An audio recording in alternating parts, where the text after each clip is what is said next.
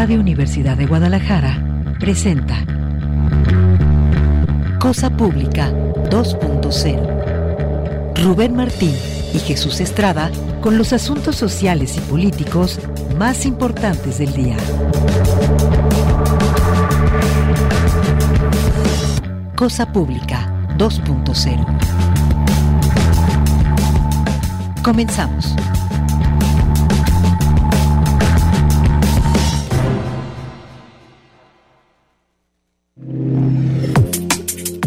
¿Qué tal? Qué gusto que siga con nosotros aquí en Cosa Pública 2.0 en Radio Universidad de Guadalajara. Estamos transmitiendo directamente desde el 104.3 de frecuencia modulada en las instalaciones de Radio Universidad de Guadalajara que tenemos instalados aquí frente al Centro Cultural Universitario, acá muy cerca de Belénes. Les agradecemos enormemente que nos estén sintonizando también en las otras emisoras universitarias y también, como siempre les recordamos, también agradecemos a las personas que además de escucharnos nos pueden ver a través de las transmisiones que hacemos eh, desde las eh, cámaras que tenemos aquí en la cabina de Radio Universidad de Guadalajara por las nuestras transmisiones eh, tanto de la página de internet, de la página de medios de la UDG, como también de las redes sociales, las cuentas de Cosa Pública 2.0 en Twitter y en Facebook y también, ah, también en la página de Radio Universidad de Guadalajara. Muchísimas gracias por sintonizarnos como cada tarde. Vamos a presentarle una selección de los temas sociales y políticos más relevantes tenemos un primer apartado que tiene que ver con temas de los desaparecidos, fosas clandestinas. Hay una nota donde se actualiza. Es impresionante la cantidad de cuerpos que se han extraído en fosas clandestinas en los últimos cuatro años aquí en Jalisco. Vamos a hablar de guerra informal, de militarización, esta decisión polémica, o por lo menos que ha generado polémica y debate la decisión de enviar a más de seis mil elementos de la Guardia Nacional al metro de la Ciudad de México, entre otros asuntos. También vamos a hablar de un tema que ha generado mucha polémica en días recientes, especialmente en una comunidad antifascista, así como lo hay una comunidad antifascista aquí en Guadalajara, que no siempre se hace presente, pero que existe y que hoy alza la voz para denunciar que se está organizando un concierto de un grupo eh, de, rock o de heavy metal eh, de origen griego deliberadamente fascista, de tal manera que hay muchísimas quejas, se pide que se evite ese concierto, que se cancele ese concierto. Le vamos a presentar los detalles, más adelante estableceremos contacto con Benjamín Quirarte, este eh, pues legendario integrante de eh, uno de los grupos eh, antifascistas, uno de los grupos de, rock y de punk más importantes de, de, Guadalajara y de México, Falles del Sistema. Con él vamos a hablar sobre este tema. Y tenemos más información que tiene que ver con poderes y también seguimiento a la crisis política allá en Perú. De eso vamos a hablar más adelante. Vamos a empezar el programa de esta tarde. Bueno, antes quiero agradecer a, Alejandro Coronado en controles, perdón, en, asistencia de producción, a Emanuel en Candelas en controles y a Jesús Estrada, que está por aquí a un lado. También le agradecemos en micrófonos que nos acompañen para hacer posible Cosa Pública 2.0. Vamos a empezar con esta nota que tiene que ver con las fosas clandestinas. En los últimos cuatro años en Jalisco, se han encontrado un cuerpo, un cuerpo a diario en promedio en fosas clandestinas. La plataforma de seguridad del Estado registró la exhumación de 1.455 víctimas de 124 fosas entre 2019 y 2022. El año pasado se localizaron 301 cadáveres de 41 fosas, 279 de 23 en 2021, 590 cuerpos de 27 fosas en el año 2020, prácticamente es más de un tercio, solamente en el año 2020 todo el registro.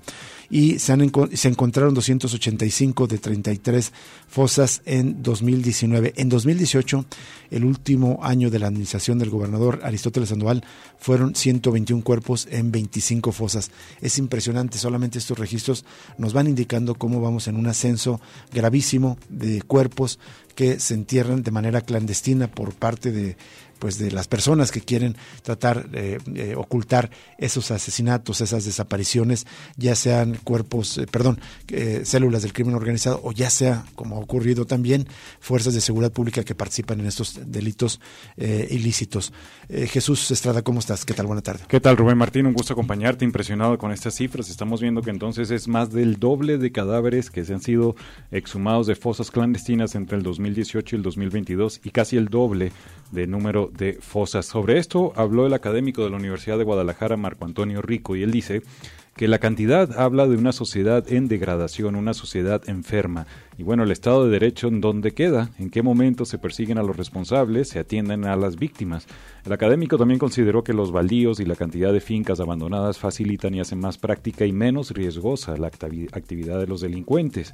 Les ayuda, dijo, a evitar el traslado, no tener que andar buscando los químicos y todo eso para deshacer los cuerpos. Y todo pues prefieren enterrarlos, les parece más prácticos. Qué terrible esto acotación, pero pues parece, digamos, correcta. El incremento de víctimas de 2022 estimó pudo darse por múltiples factores, como el aumento en las desapariciones y la búsqueda que han hecho los colectivos. Las cifras del colectivo Madres Buscadoras de Sonora, que ha trabajado en Jalisco desde febrero de 2022, no coincide con las oficiales. De hecho, justamente la fundadora del colectivo Madres Buscadoras de Sonora y también de Jalisco, la señora Cecilia Flores, dijo, encontramos alrededor de unas 90 fosas y van alrededor de 180 personas localizadas sin vida. No entiendo las cifras del gobierno porque nosotras hemos encontrado muchísimas más fosas y cuerpos, es lo que dijo la señora Cecilia Flores, que ya nos había dado ya también en este espacio ese balance de casi 200 cuerpos localizados solo por los labores de las madres buscadoras. Vamos, a otros temas, eh, en temas relacionados, pero en otra faceta, justamente el tema de desapariciones.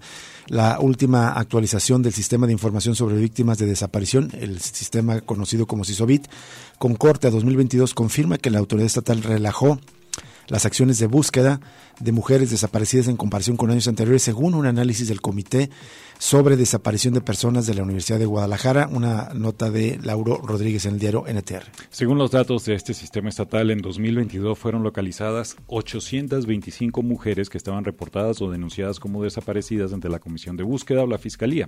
La cifra, esas 852 mujeres, contrasta con las del año 2021, cuando se localizaron 1.012 mujeres y las de años anteriores. En 2020 fueron encontradas 1.121 y en 2019 1.134. Y apenas 825 mujeres encontradas el año pasado. Podría pensarse pues que hay una reducción, pero no es así.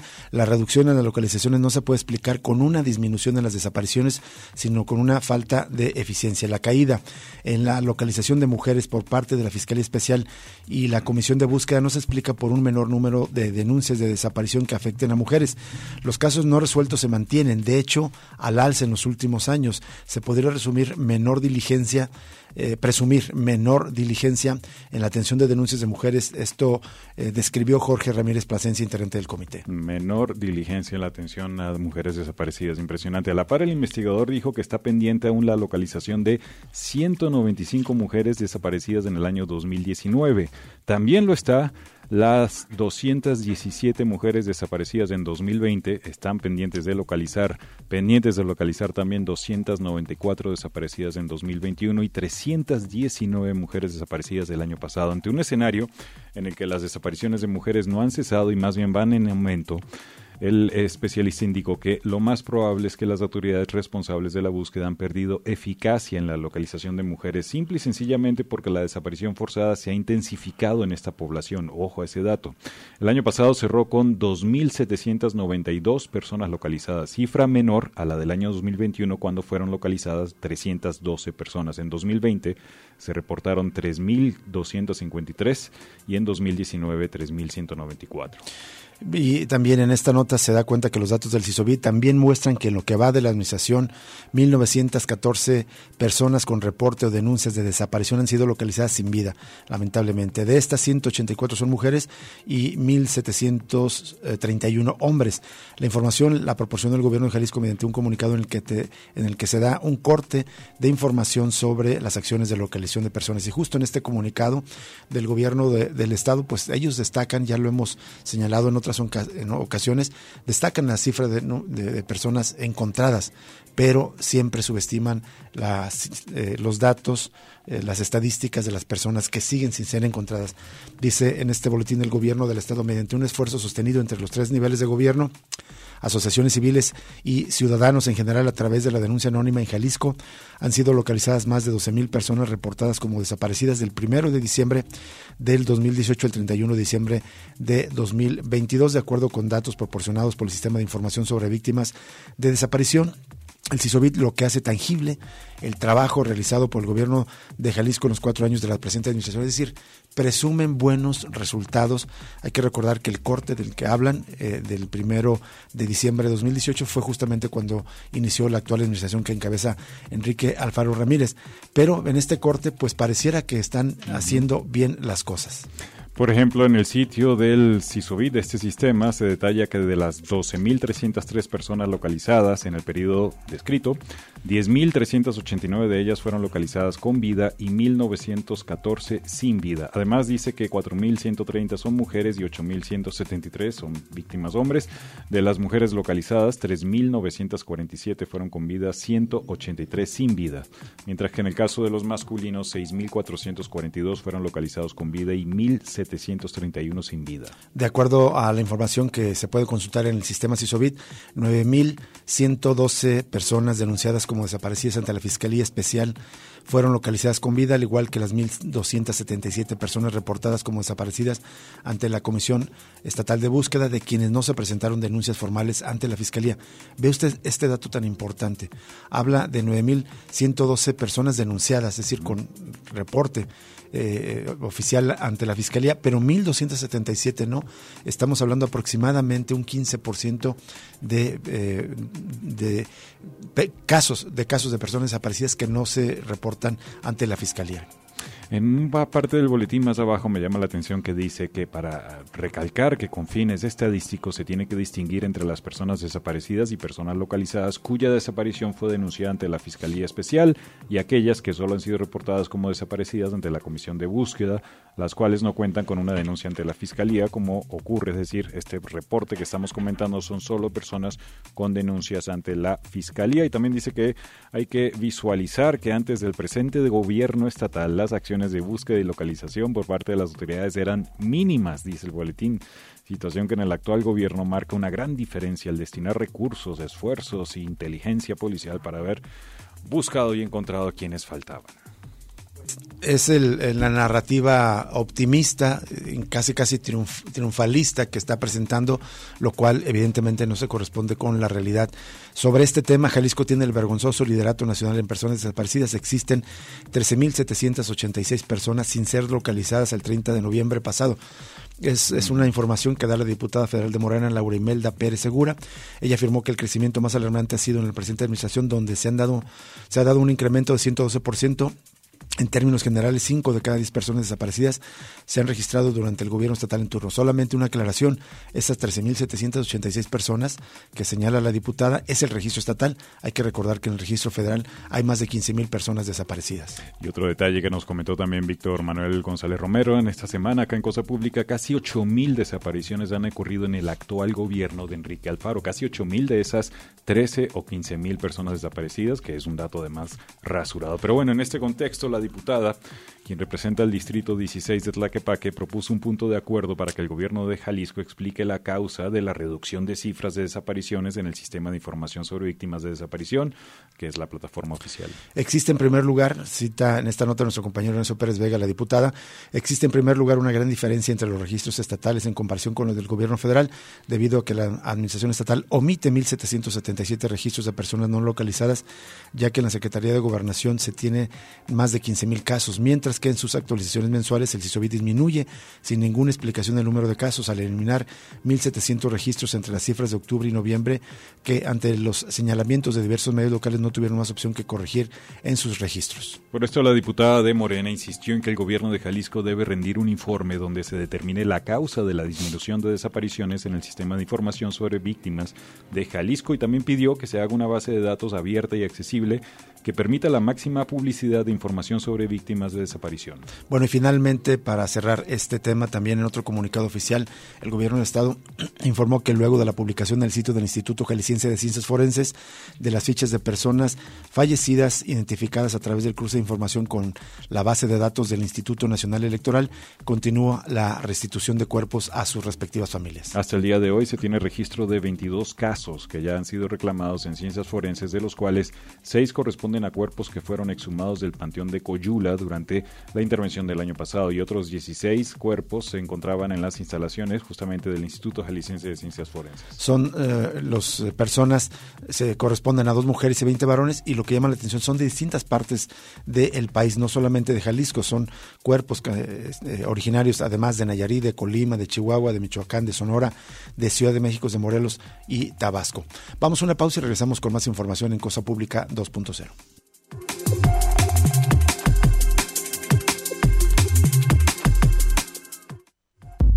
Cosa Pública 2.0 se enriquece con tu opinión. Llámanos al 3134 2222, extensiones 12801, 12802 y 12803. Regresamos en unos momentos.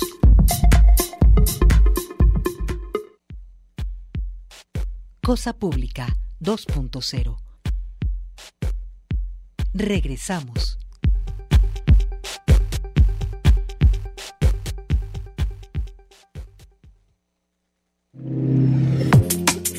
Seguimos en Cosa Pública 2.0. Vamos a esta información que tiene que ver con la información que ofrece la Fiscalía del Estado tras un enfrentamiento que hubo en Lagos de Moreno en días recientes. La Fiscalía del Estado realizó la imputación contra ocho personas que están identificadas como las probables responsables del enfrentamiento con armas de fuego contra elementos de la Comisaría de Seguridad Pública de Lagos de Moreno que ocurrió a inicios de este mes. Por lo que al existir datos de prueba, Bastos, un juez de control y oralidad las vinculó a proceso con la medida cautelar de prisión preventiva oficiosa. La información oficial señala que al ocurrir estos hechos y en apoyo a los policías municipales se sumaron fuerzas del orden de la Guardia Nacional y del Ejército, de la Policía del Estado y policías investigadores de la Fiscalía Regional Distrito 3, lo que dio como resultado la desarticulación y captura de esta cédula delictiva, con tres agresores abatidos, es decir, muertos, el aseguramiento de armas de fuego, vehículos, motocicletas, droga, entre otros. Tres, tres eh, personas, eh, presuntamente de los agresores abatidos, se destaca en esta información y eh, aquí señalan los nombres y edades de los detenidos y se menciona que también hay una mujer entre este grupo y un menor de edad, un joven de 17 años. La presente investigación eh, se desprende de los hechos que ocurrieron el pasado 2 de enero en la colonia Vistahermosa, allá en Lagos de Moreno, de Moreno y también se señaló que eh, pues llegó, respondieron de, manera inicial policías municipales y ante el inminente riesgo al verse superados en número, los agentes municipales solicitaron el apoyo de la Guardia Nacional que llegaron para eh, colaborar en ese, en ese enfrentamiento. Bueno, vamos a más información. Eh, tiene que ver con la guerra informal, pero ya denuncias a escala internacional. Los niveles de violencia e impunidad han alcanzado récord históricos bajo el presidente Andrés Manuel López Obrador.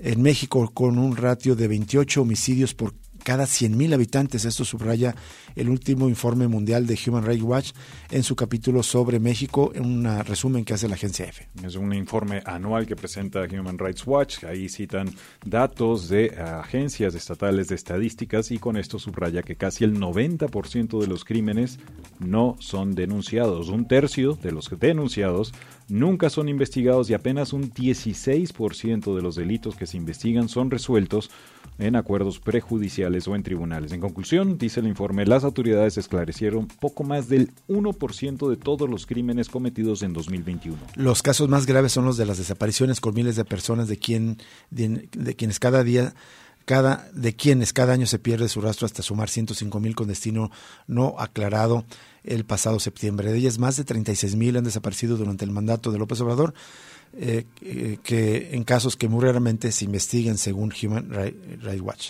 En otro tipo de abusos, la tortura dice que es ampliamente practicada tanto por la policía como por la fiscalía y el ejército para obtener confesiones y extraer información, mientras que el sistema judicial dice normalmente no logra garantizar el debido proceso a los detenidos. Las prisiones están llenas de presos preventivos que suponían en 2020 casi el 85% de los reclusos porque lo más habitual es que los tribunales así lo ordenen para cada sospechoso, sin sopesar las circunstancias de cada caso, violando así los estándares internacionales. Además, las prisiones prisiones están superpobladas y son insanas. Human Rights Watch también dice que López Obrador ha dado, eh, además a las Fuerzas Armadas, numerosas responsabilidades del poder civil, es decir, habla de este proceso de militarización y esto a través del control migratorio al aduanero, pasando por programas sociales o también obras públicas, dándoles a las Fuerzas Armadas el poder de detener civiles e investigar crímenes, algo que en el pasado contribuyó, dice, a atropellos de derechos humanos según la organización. México también sigue siendo además uno de los países más peligrosos para periodistas y defensores de los derechos humanos. Recuerda que 15 periodistas fueron asesinados entre enero y septiembre y 12 activistas en el primer semestre. En ambos casos estos hechos son raramente investigados o perseguidos. En el capítulo migratorio, México pasa por ser el agente principal de la tercerización de las políticas de Estados Unidos. En 2021, las autoridades detuvieron a más de 307 mil migrantes, la cifra más alta nunca registrada, y que fueron enviados a centros de detención notablemente superpoblados e insalubres, donde además muchos son a menudo presionados para el retorno a sus países. Prácticamente los únicos capítulos donde el informe de Human Rights Watch reconoce algún avance en México son los derechos sexuales, con varios estados que han legalizado el matrimonio homosexual o que han facilitado los procesos de cambios de sexo para personas trans a nivel eh, administrativo.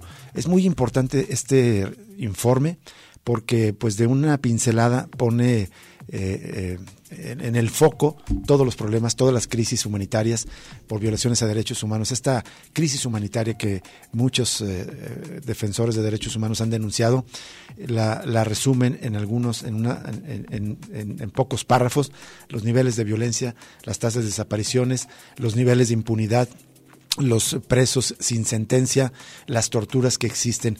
Trágico el panorama y también a esto se suma pues la crisis migratoria. Este es el resumen de lo que está ocurriendo en el país. Y bueno, en más información, eh, eh, ya le decía al principio del programa que ha causado polémica la decisión del gobierno federal de enviar a petición, todo indica, de la jefa de gobierno de la Ciudad de México, Claudia Sheinbaum, a más de seis mil elementos de la Guardia Nacional para vigilar el metro.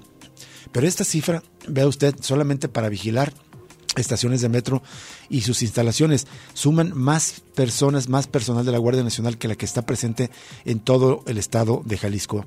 Así lo resalta una nota del diario Mural donde dice que el metro de la Ciudad de México tendrá a más elementos de la Guardia Nacional que 29 estados del país. Ni siquiera estados con altos niveles de violencia o con presencia del crimen organizado como Jalisco, Zacatecas o Michoacán se acercan al número de efectivos que ayer fueron desplegados a las estaciones del metro capitalino.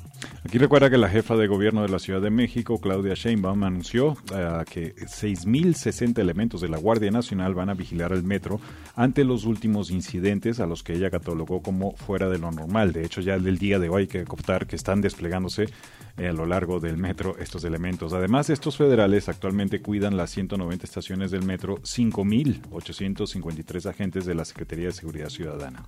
Es decir, va a duplicar prácticamente la seguridad o la vigilancia en el metro de la Ciudad de México, la presencia de la Guardia Nacional. Cifras oficiales indican que únicamente en el Estado de México, la Ciudad de México y Guanajuato existen más guardias nacionales que los que tendrá el metro capitalino. El despliegue en el metro supera, por ejemplo, los efectivos que hay en Michoacán con 4.640, Jalisco 4.500, Veracruz 4.045, Sinaloa 3.989 y Chihuahua con 3.090.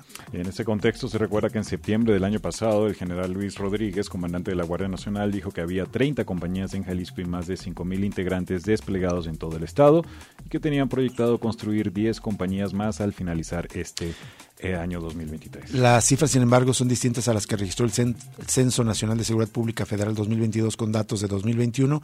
En él se consignó que Jalisco tenía 6.000 384 guardias y 40 instalaciones conformadas por una coordinación estatal, 17 estaciones y subestaciones y 22 infraestructuras denominadas como de otro tipo.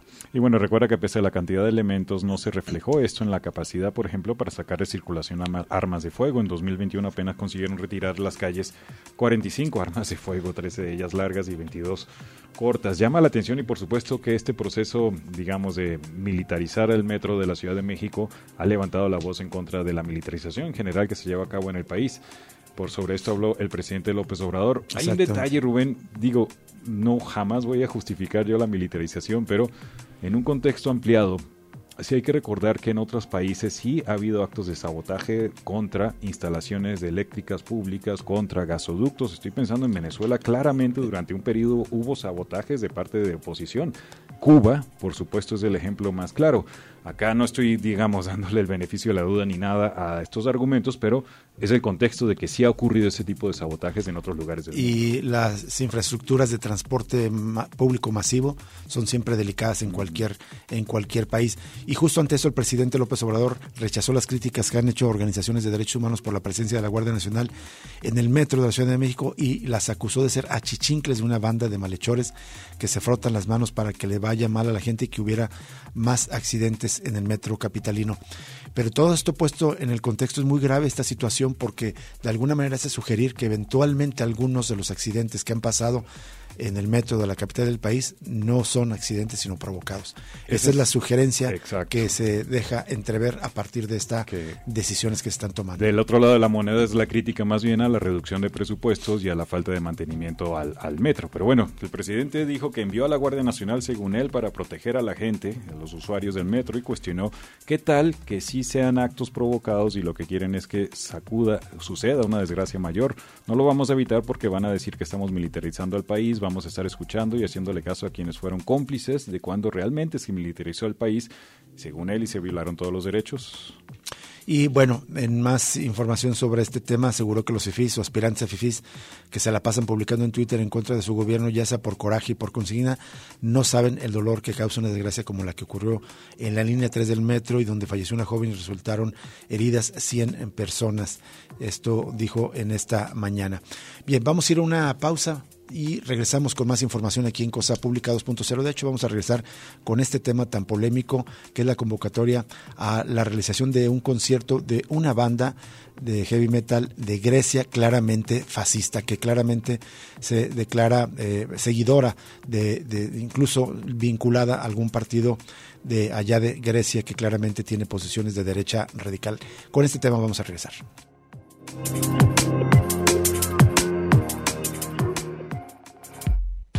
Ya regresa Cosa Pública 2.0 con Rubén Martín y Jesús Estrada.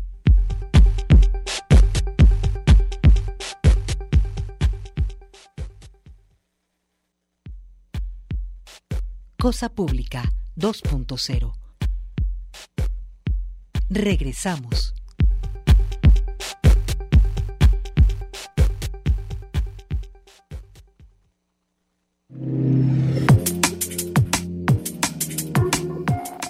Bien, continuamos en Cosa Pública 2.0. Les recordamos que nos pueden contactar en las redes sociales. Nos encuentran como arroba Cosa Pública 2 en Twitter, Cosa Pública 2.0 en Facebook. Estamos transmitiendo en vivo, formato video, este programa en ambas plataformas. Saludos a Silvia Jaime Benavides, a Patricia Posas, al Chepo Vargas, que nos enviaron saludos esta tarde, que están escuchando nuestro programa. Muchísimas gracias. Y hablando de redes sociales, vaya escándalo, indignación que se ha causado con la convocatoria a este concierto neonazi programada para esta noche acá en Guadalajara, Rubén. Sí, justo sobre este tema vamos a la línea telefónica para agradecerle enormemente a, Benjamín a Benjamín que nos tome esta llamada y podamos hablar de, de este de este tema. Eh, Benjamín eh, Quirarte es uno de los integrantes eh, y vocalista de Fallas del Sistema, una de las bandas más representativas de la escena punk y anarquista de Jalisco y de, Guadalajara y del país. Y bueno, ha estado junto con otras organizaciones, personas integrantes de esta escena, pues denunciando la organización de un concierto de un grupo claramente fascista. Se emitió en días pasados un comunicado por parte de la coordinadora antifascista de Guadalajara, donde piden que se suspenda la presentación de esta banda griega denominada Der Sturmer. Eh, Benjamín, ¿cómo estás? Muy buenas tardes. Hola, buenas tardes. ¿Cómo te va, Rubén? Muy bien, Benjamín. Muy agradecido y muy contento que hayas aceptado conversar con nosotros, Benjamín. ¿Nos haces un resumen de, de, cómo se, por qué se ha creado esta polémica? ¿Quién es esta banda? ¿Quiénes organizan este concierto? Sí, por supuesto. Mira, eh, en realidad no nomás es por la banda, sino por lo que representa alrededor. Claro. Pero esta es una banda griega este, que se llaman DS, que proviene del acrónimo del título alemán Der Sturmer, eh, nombre tomado del periódico de propaganda antijudía más popular de Alemania entre 1923 y 1945. Es una banda que es considerada de culto entre los seguidores de la música neonazi. Eh, y cuyos integrantes, bueno, de Grecia, este, simpatizan con el partido fascista eh, griego Amanecer Dorado que es responsable de este, la quema de eh, espacios liberados, eh, bibliotecas y por supuesto de asesinatos de, muchas personas, pero en, la escena musical este, se recuerda mucho este, el asesinato a puñaladas del cantante antifascista Pablo Fiestas en el año 2013. Entonces, este es un evento pues eh, convocado por gente que simpatiza con este tipo de, actitudes. Pues. Entonces, para nosotros, eh, que sabemos este, los estragos que pueden suceder cuando las escenas se permiten este tipo de eventos, de eventos neonazis, es decir, colaborar con los nazis, invitar los eventos, permitirles ser parte de la escena o tener amistad con ellos, este, puede ser, este, mira, Conocemos historias de algunos países donde se ha dado la apertura a estos eventos y cuando esto sucede terminan las escenas infectadas de nazis, fascistas y ultranacionalistas, creando con ello escenas violentas, de constantes conflictos y de luchas interminables. Y eso no lo queremos para nuestras escenas, para nuestro movimiento y para nuestra ciudad. Entonces... No debemos permitir la apertura a la ambigüedad y al, al nazismo que eh, se convierte en una puerta de entrada pues a toda esta violencia extrema que es desatada por esos grupos. Benjamín, entonces, como bien dices, no se trata solamente de la realización de un, de un concierto, sino el contexto, es decir, porque esto implica que detrás hay organizadores, que eventualmente hay seguidores de, de, estos grupos y de estas tendencias, que pues sería propiciarles un espacio para que se organicen y para que se visibilicen. Así es, este, mira, eh, como tú ya comentaste, pues yo soy eh, cantante de una banda y nosotros hemos tenido la oportunidad de visitar otras ciudades, otros países y en donde estos estas agrupaciones se meten a las escenas musicales, este, ya sea de metal, de hardcore, de punk, de ska, de lo que sea, empieza la violencia muy fuerte. Por ejemplo, nosotros como fallas del sistema, cuando estuvimos en Colombia, en, ese, en esa temporada acababan de matar a un jovencito de 17 años, solamente porque traía una camiseta antifascista. Este, cuando estuvimos en Brasil, eh, fue casi lo mismo. Unas semanas anteriores nos habían contado que mataron a, una mujer en el metro, porque este, era considerada como una mujer que, que estaba luchando por los derechos de los migrantes y por los derechos este, de las personas pobres y fue asesinada solamente por eso. Este, nosotros cuando quisimos, cuando estábamos en Brasil y quisimos salir a la calle, pues ir a la tienda, tuvimos que ser escoltados.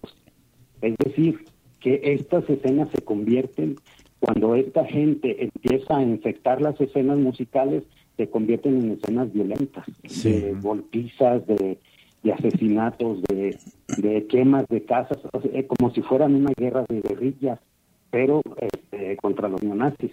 ¿no? Eh, también viví un tiempo en Estados Unidos y pues, ¿qué te puedo contar? Claro. Este, sería casi lo mismo. Y eso no lo queremos en, en Guadalajara, por eso es que estamos boicoteando toda este, iniciativa que tenga que ver con el fascismo, con el nazismo o con la discriminación, cualquiera que sea. ¿Qué tal, Benjamín? Te saluda Jesús Estrada. Quería preguntarte, hay una cuestión en redes sociales, sobre todo se ha armado un buen debate en torno a esta y una crítica generalizada, me parece, a la realización de este concierto, pero por ahí no tardan en salir algunos eh, que apoyan, me parece, ese tipo de ideología con el argumento de la libertad de expresión. Es que si no permiten que se realice este concierto, se está coartando la libertad de expresión de estos tipos de bandas o agrupaciones. Me parece que la extrema derecha, el fascismo, siempre tiende a jugar un poco con ese tema de la libertad de expresión. ¿Qué, opinas tú al respecto? Bueno, mira, este, ¿quiénes son los primeros en la historia cuando han llegado al poder que rompen completamente con no nomás con la libertad de expresión, sino con todas las libertades? Son ellos. Así es. Este, los de ultraderecha o los fascistas históricamente han roto con todos los tipos de libertades. Pero ahora, este, la cuestión es que este, ser homofóbico, es decir, este, expresar y fomentar la homofobia a otras personas este, de una forma violenta, pues eso no es libertad de expresión. Ser misógino, hablar mal de las mujeres, este, estar hablando en contra de ciertas razas, ser racista tampoco es libertad de expresión. Eso es, este, pues no sé, es, es, es, es eh, un ataque directo contra cierto tipo de razas este, eh, y, cierto tipo de pensamientos o de, de orígenes de donde uno proviene, ¿no? Este, y para mí eso no es libertad de expresión, para mí eso es uh, violencia en contra de grupos minoritarios o grupos este, que son mayoritarios, ¿no? Como las mujeres. Eh, y desde mi punto de vista, eso no es libertad de expresión, pues. Así es, más bien es fomentar el odio lo que están haciendo con estos mensajes y lo peligroso además que esos mensajes de odio permeen, digamos, de nuevas generaciones. Planteaste entonces lo del boicot que se está, eh, digamos, eh, llevando a cabo en contra de este evento. ¿Nos das los detalles un poco, Benjamín, de parte de la coordinadora, que hay decenas, casi 200 eh, organizaciones que firmaron aquel desplegado? ¿Qué se tiene planteado para acercar a este fenómeno fascista de hoy? Bueno, mira, este, se tienen planeado bastantes cosas, pero lo principal es este buscar que no se haga el evento. Este, eh, nosotros eh, como coordinadora y este como grupos antifascistas en, la ciudad, este, pues eh, no somos una sola agrupación, sino que hay diferentes células. Entonces, este, cada cada grupo de personas o cada firmante del comunicado, este, pues puede hacer lo que él considere pertinente. Pero nosotros, este, lo que estamos tratando es de que eh, se difunda primero que nada el mensaje, que es importante que este se ponga este eh, se ponga en primer lugar lo que significa este tipo de conciertos. Que si damos apertura a este tipo de conciertos es que estamos dando apertura a la discriminación, al odio y a la violencia que puede venir en, en el futuro. Y entonces este, la difusión del mensaje este, y eh, estar debatiendo sobre esto es una cosa importante pues para nosotros. La segunda es pues buscar boicotearla totalmente, que no se ha permitido el concierto. Y este por otro lado, mucha gente piensa que este, la coordinadora o otros grupos que somos antifascistas este, queremos hacer violencia y en realidad para nosotros este, la violencia no es necesaria en este sentido porque solamente es un concierto pero sí tenemos que tener claro que lo que puede representar a futuro este concierto. Eh, este, entonces estamos haciendo desde los grupos, desde las células, lo que cada quien considera pertinente y para, para que este concierto no se llegue a cabo y boicotearlo, pero principalmente este, difundir el mensaje de lo que representa este concierto y lo que representa este eh, esa ideología, ¿no? Ligada a la violencia, a la sangre y los, los ríos de, y las masacres que han hecho históricamente. Benjamín, ya se sabe dónde se está convocado el concierto y qué, qué actividades o acciones hará esta coordinadora antifascista. Este, a ver, este, te voy a, te voy a leer algunas cosas de lo que hay, hay como novedad. Sí. Este, a todos los colectivos firmantes de alerta antifascista por el concepto neonazi, se les convoca a denunciar a través de todos sus medios al alcance que en la Coordinadora Antifascista de Guadalajara tenemos información que confirma el evento neonazi con Der Strummer en nuestra ciudad. Es decir, está confirmado todavía. Dos, los integrantes neonazis de la banda Der Strummer serán recibidos en el Aeropuerto Internacional de Guadalajara a alrededor de las seis de la tarde hoy el viernes. Tres, los organizadores del evento neonazi se encuentran aún buscando un foro para el evento en virtud de que les han cerrado las puertas en cada uno de los establecimientos que han solicitado. Sin embargo, no existe información concluyente que el concierto haya sido cancelado definitivamente. Cuatro, hemos confirmado que ninguno de los foros originalmente identificados como sedes del evento neonazi será el lugar del concierto. Cinco, existe evidencia que los organizadores buscan alternativas que incluyen el cambio de día del evento en el transcurso de este fin de semana. Por lo anterior, se convoca a los firmantes del comunicado de la Coordinadora Antifascista de Guadalajara a no bajar la guardia y continuar con las actividades de vigilancia y denuncia con el objetivo de disuadir la realización del evento neonazi en nuestra ciudad. A su vez, desde la CAF repudiamos que las autoridades municipales y estatales no hayan sido hasta este momento capaces de prevenir un evento abiertamente fascista, generador y articulador de violencias contra todos nosotros. En nuestras calles la dignidad es lo colectivo. En nuestras calles no permitiremos la entrada del fascismo. En nuestras calles no pasarán. Esas son las noticias que tenemos hasta lo más este reciente. Entonces les han cerrado porque ya circulaba en redes de que había por ahí algunos espacios, algunos bares de Guadalajara o de otros puntos donde supuestamente se iba a organizar el concierto, pero es una buena noticia, me parece que ante la reacción de la coordinadora antifascista de Guadalajara, pues se cierren estos lugares, pero no está cancelado. Finalmente, de mi parte, Benjamín Quirarte, eh, quería eh, pedirte una reflexión, sobre todo para los radioescuchas más jóvenes que a lo mejor ya estos términos no les parezcan novedosos o incluso les parezcan de historia ya pasada al hablar de fascismo y antifascismo, de hablar de anarquismo. ¿Por qué todavía es pertinente eh, enfrentar a los fascistas eh, en, este momento del siglo XXI? Bueno, en estos momentos el, el fascismo, la ultraderecha y la derecha está siendo muy popular en Europa y en algunos países de eh, Centro y Suramérica y obviamente pues conocemos algunos partidos que hay aquí en México, en especial el PAN, este, que tienen estas ideas de, históricas eh, fascistas y eh, pensamos que en el futuro eh, vienen muchos eventos este, y que tenemos que estar al tanto para nosotros convivir este, aquí en Guadalajara este, con las diferentes contraculturas, con las diferentes culturas, sin necesidad de violencia, este, con diversidad, con multiculturalidad y con el respeto entre todos y todas, que es algo básico e importante. Y, y este, aquí en Guadalajara esto ha sucedido por muchas décadas. Desde los años 80 nosotros estamos luchando en contra de eh, que se dé este tipo de actividades en, en, nuestras zonas. Pues. De acuerdo.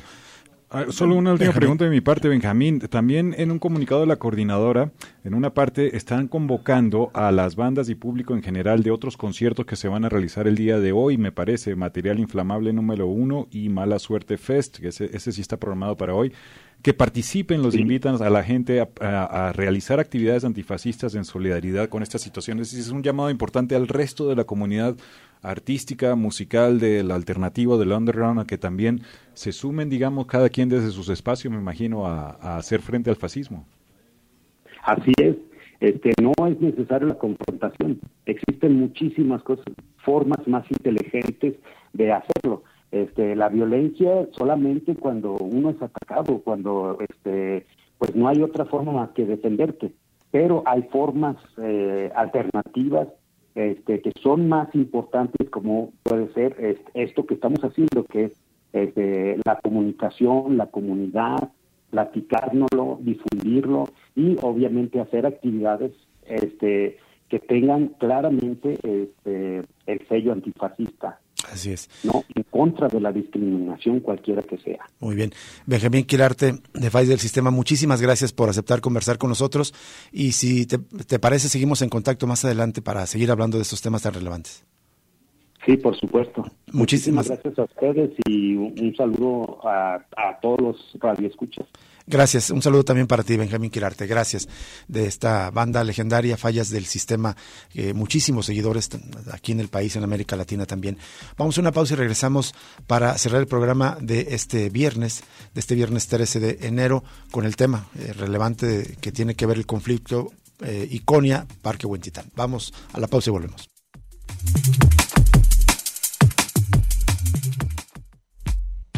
Ya regresa Cosa Pública 2.0 con Rubén Martín y Jesús Estrada.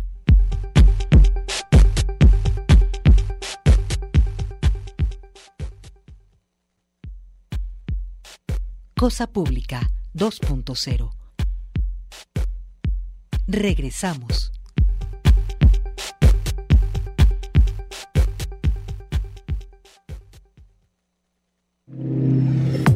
Seguimos en Cosa Pública 2.0. Bueno, para cerrar el, programa y en seguimiento al tema que hemos hablado desde la semana anterior, desde hace mucho tiempo, pero que tuvo un punto de inflexión con la detención de cinco, perdón, de tres estudiantes de la Universidad de Guadalajara el pasado 5 de enero, vamos al seguimiento con este trabajo de seguimiento de, la nota de Sonia Serrano. Ayer le presentábamos una parte, la, primera parte que entregó ayer, y en seguimiento nos cuenta Sonia Serrano, nuestra amiga y compañera, que Alfaro regaló predio en 2017 para Icon Enrique Alfaro Ramírez regaló el predio de Iconia a particulares sin que cumplieran con las obras de contraprestación. La privatización se registró en 2017, apenas unos meses después de que el Ayuntamiento de Guadalajara validara la transferencia de los derechos y obligaciones de Puerta Guadalajara a la empresa operadora hotelera Salamanca, desarrolladora del proyecto inmobiliario. El terreno a desarrollar, ubicado en, el cruce de la, del periférico y la calzada Independencia, formaba parte de un fideicomiso establecido en los convenios entre las empresas o la empresa OHS, es decir, Salamanca, y el Ayuntamiento de Guadalajara pero NTR pudo saber que en noviembre del 2017 se desincorporó del mismo para ser vendido en propiedad a la, a la, empresa Hoteles Rivera Deluxe, una operación por la que OHS recibió 500 millones de pesos. En ese entonces el presidente municipal de Guadalajara era Enrique Alfaro, quien apenas unos días después, el 17 de diciembre de 2017, solicitó licencia para separarse del cargo y comenzar su campaña por el gobierno del Estado. Lo anterior consta en los documentos de prueba aportados por los representantes de las empresas OHS y Hoteles Rivera Deluxe para acreditar su personalidad jurídica, esto en la denuncia que presentaron por el presunto delito de despojo en contra de Javier Armenta, Iván Cisneros y Alexis Rojas, estudiantes de la Universidad de Guadalajara, que estuvieron en prisión hasta el pasado martes. El predio en cuestión se desincorporó en 2008 del patrimonio municipal para que la propiedad del mismo se depositara en un fideicomiso en el que los fideicomitentes eran el Ayuntamiento de Guadalajara y Puerta Guadalajara, desarrollo previo a Iconia en el terreno de Periférico y la Calzada. Lo, lo anterior se estableció como medida para garantizar que el particular, la compañía española Mecano, cumpliera con las obras de contraprestación a las que estaba obligada para construir en el terreno. ¿Qué significa todo esto? Pues nos explica Sonia, significa que como han señalado el gobernador Enrique Alfaro y el presidente municipal de Guadalajara, Pablo Lemos, evidentemente el predio es de propiedad privada. Sin embargo, no es verdad que esta condición se dio en el convenio del año 2008, como señala el gobierno, sino que fue hasta el 2017, cuando el alcalde tapatío era justamente Enrique Alfaro. En la lista de documentos presentados por las constructoras se señala que mediante escritura pública número 6.624 de fecha 24 de noviembre de 2017, otorgada ante la fe del notario público número 17 de Tlaquepaque, inscrita bajo un número de folio real ante el registro público de la propiedad de Guadalajara, se hizo constar la transmisión del inmueble en extensión parcial del, del fideicomiso número 7198. El papel agrega que por instrucciones de la fideicomitente y o fideicomisaria OHS se transmitió en favor de la sociedad mercantil denominada Hoteles Rivera Deluxe la propiedad del inmueble identificado como sección A, el cual tiene una superficie aproximada de 57.273 metros cuadrados. La entrega de la propiedad no estaba prevista en la autorización que el Pleno del Ayuntamiento de Guadalajara dio Enrique Alfaro para firmar el convenio con OHS en diciembre de 2016, en el que de manera expresa se estableció que solo se reconocía que la empresa tenía el uso y disfrute de la sección A del predio que es la que corresponde a la construcción de obras privadas, es decir, las dos torres de departamentos, el hotel y el centro comercial. Otro aspecto importante es que en el acuerdo se menciona que el derecho real de superficie de OHS permanecerá aportado en el fideicomiso hasta en tanto no se cumplan con la obligación de OHS de construir el parque lineal, que es la última de las obras de contraprestación previstas en el mismo documento y la cual está aún pendiente. Sigue pendiente, es decir, pues siguen eh, estas omisiones, estos incumplimientos que ya ayer Sonia en, la entrega que ayer hizo se destacaban los incumplimientos de las empresas, lo cual le darían derecho al gobierno de Guadalajara a solicitar el regreso de los terrenos. Y es lo que reclama y reclamamos muchos, que no se termine de seguir autorizando un desarrollo inmobiliario y que más bien se siga apostando por más construcción de bienes eh, públicos, de bienes comunes, como sería un gran parque público. Imagínese usted si en lugar de ver otra complejo de departamentos, otro centro comercial, se tuviera un, gran parque público como el parque eh, Agua Azul, como el, parque eh, el, parque de, de, el parque González Gallo, el parque metropolitano, el parque de la Soledad y así muchos otros más. Eso es lo que quisiera muchísimos ciudadanos en ese lugar en lugar de otro complejo inmobiliario. Hay más información sobre este tema, ya no tenemos tiempo para compartírsela, se la dejamos en nuestras redes sociales, pero antes queremos agradecerle que nos haya acompañado en esta tarde, a lo largo de esta semana, en, Cosa Pública 2.0. Lo invitamos a quedarse en Voz de la Luna con nuestra compañera Gabriela Bautista y el resto de la programación habitual. Que tenga buen fin de semana, el próximo lunes nos volvemos a, sintonizar aquí en Cosa Pública 2.0, el análisis crítico de la realidad de cada tarde. Hasta entonces.